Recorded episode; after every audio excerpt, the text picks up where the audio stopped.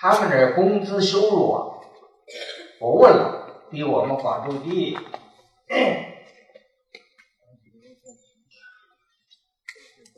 所以我第一个启示和感觉，就是我们大家一起来提高我们的文化水平、艺术水平、文化修养和艺术修养，提高我们的民族文化的自尊心和自信心，因为瓷器是我们中国的一项伟大创造。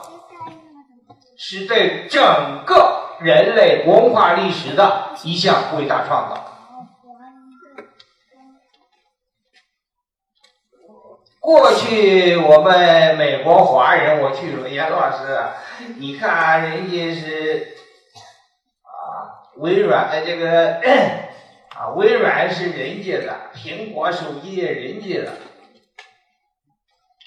我我其实说，我说造纸术是咱们的，哎，韩国说是他们的，印刷术的韩国说是他们的。我现在就跟他说，我说瓷器是中国的，韩国你那个时候你没创造瓷器，就多一个文化自信的人。瓷器到了外国，不知道叫什么，这个叫茶杯。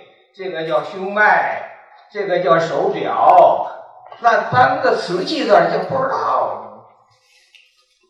因为产在江西景德镇，主要窑口它有个江叫昌江，不是长江的扬子江的长江，而是昌盛的昌，南昌的昌，昌江在长江的南岸，所以昌南昌南 China China China。所以就把瓷器叫 China，。中国名字怎么办？重名了。那瓷器 China 那个 C 小写，中国这 C 大写，一个词。你说事关中国的国名，事关我们的国粹，事关我们的民族文化自信，外国人跟我们谈起来，我们一无所知。张冠李戴，不好意思，缺乏文化，缺乏修养，这是第一点启示。第二点启示，我们都是读书人，我们旧的文化传统有一个大的不足，就是士农工商。士排第一，农排第二，工排第三，商排第四。实际上，工的社会地位既不如士农，也不如商贾，不如商人。但是士人呐，成吉思汗啊，重视这个弓。士农工商的工，个工匠给他做盔甲，他说伟大呀，工匠。我在书里讲这个故事。成吉思努尔哈赤抓到工匠，有两事不能上。说金银饿了时候你能吃吗？寒冷的时候你能当衣服穿吗？工匠啊，能把器物做出来供人使用，值得尊重。但是我们二十五史里面，除了原始有工艺列传以外，一概没有工匠的入传，明史也没有。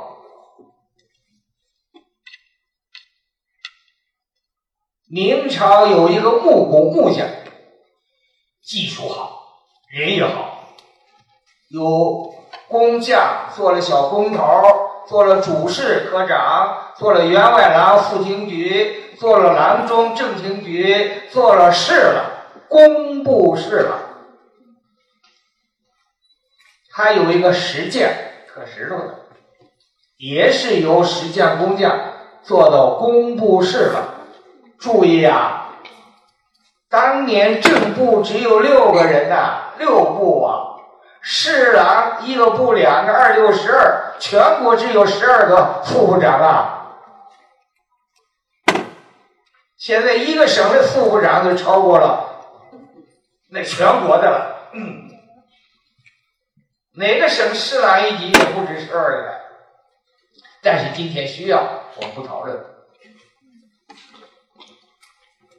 这么样杰出的人物，盖宫殿、造园林，都离不开他们。明史没有他们的传，查吧，大家查。快将石匠名传。我这书里头特别讲了几个工匠，一个叫童兵，开篇就是工匠；一个叫陈国志，烧的瓷器太好，别人送个对联给他，上联是瓦否胜金玉。那些瓦片啊，胜过金玉。前两天我看了，这么一个一个杯子啊，成化年间的一个碗啊，卖人民币一个亿呀，金碗也不值一个亿呀，金碗能值一个亿吗？到不了。整个金疙瘩里头不是空的，全是黄金，也不到一个亿。瓦否胜金玉，布衣。傲王侯，一些王公贵族已经是被黄土埋了朽骨了，但是他们做出来瓷器，依然在伊朗、在土耳其、在卢浮宫等等一些博物馆里头珍藏。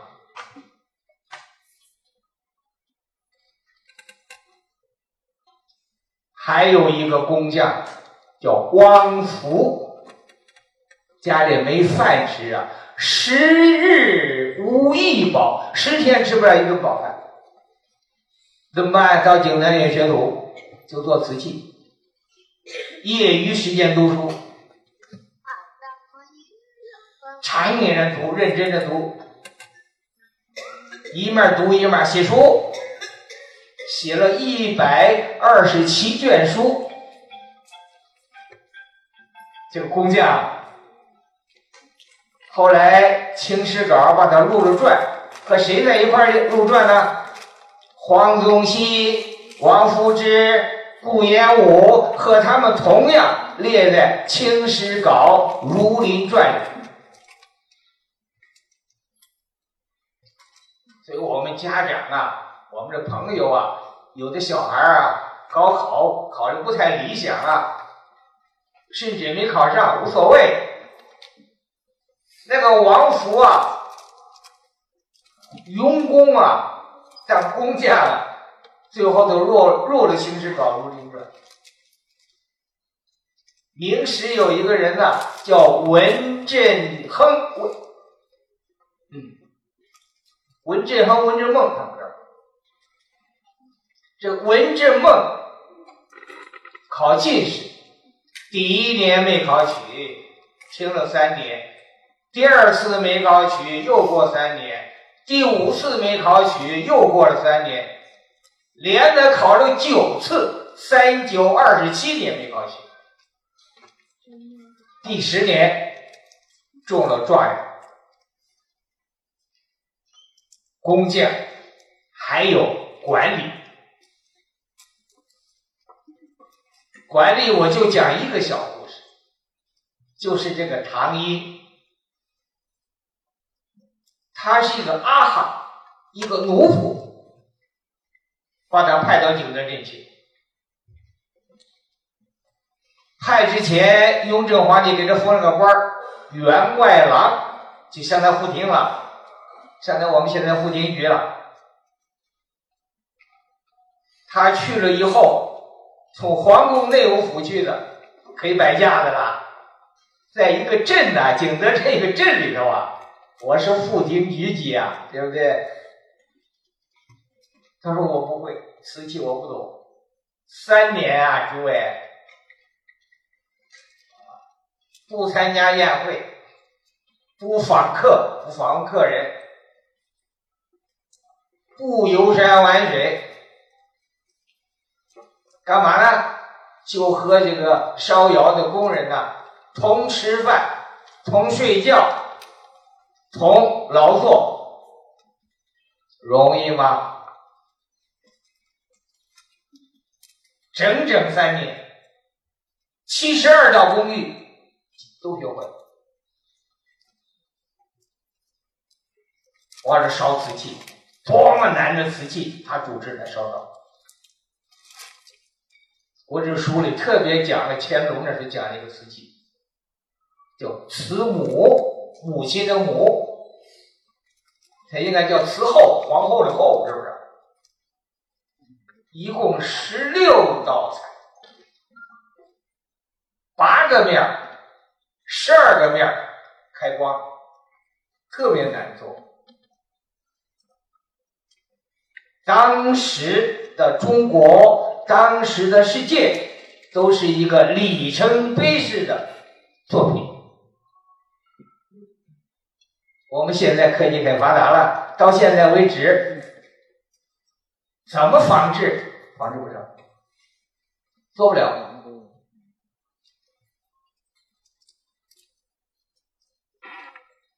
这些人物，这个管头的官儿啊，是个肥角儿，他不贪，他有首诗。真青真白阶前雪，其富其贫架上书。解释一下，真青真白这个好懂，青和白就像北方台阶前头下的皑皑白雪一样。我呀特富，富在哪儿？我书架摆的这个书。什么都内容都有啊！我穷啊，穷在哪儿？我这个书是一千户纸啊，能换黄金吗？能换和田玉吗？其富其贫，我就趁架上那几本书。有一个督陶官，这人是浙江余姚人，做得好。认真，又替老百姓着想，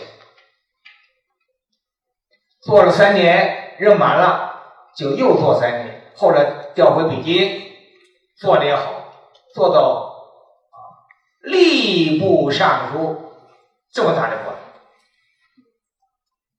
这么大的官，他说，天天不是以酒为伴。不是以宾朋为伴，就是以图书、以书为伴。年老了，离开职务要回家了，所有的行囊啊，注意啊，做到吏部尚书，所有行囊，官员去送他，有一个人帮挑一个担，这面一个。切就是一个竹的一个筐，那么一个篮子也是竹子筐，一个人挑着俩筐，这一筐是书，那一筐是穿旧衣服，什么都没有，就挑的那个担。送他的官员见了落泪。到了杭州，他是余姚人，余姚离杭州很近。他夫人派人到杭州接他，说呀：“你回来到杭州，一定带点东西回家。”夫人呢，让你带，说带什么呢？说带点那个油布。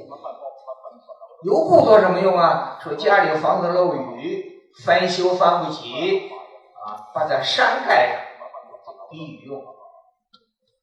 一个吏部尚书啊，家里头穷到这个地步，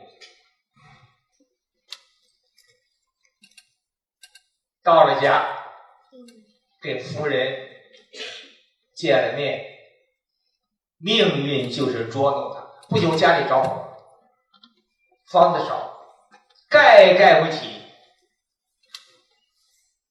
他从别人家租了一间房子。自己住在庙里，在庙里干嘛？写书。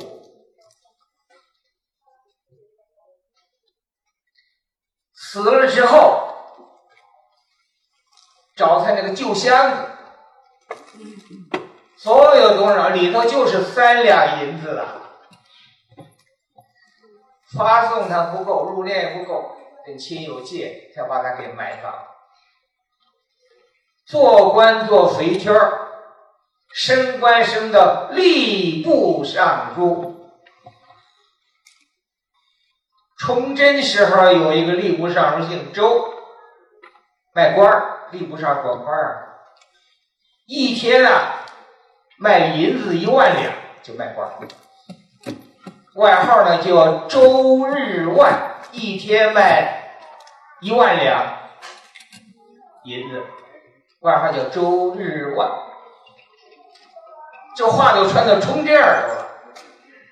我说我有个吏部尚书叫周日万，没有见崇祯把他给杀了，把人免了，没有见这个记载。很快明朝就亡。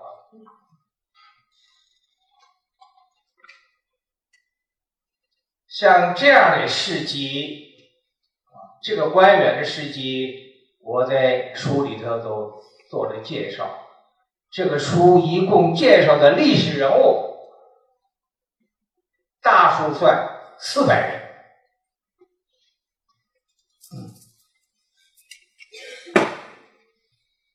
瓷器是人做，工匠是人在这管理。怎么做？宋元明清一千年，玉窑跟瓷器的关系在里面做了尽可能详细的介绍。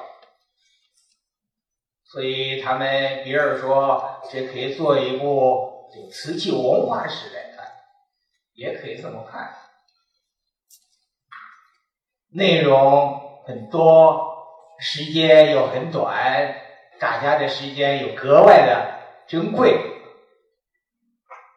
有些朋友我看见已经摆着我这书了，我带了我那个红的图章，我准备签个名儿，盖个红章，算我们这次南国书香节我和大家的一个友好的一个记忆和纪念。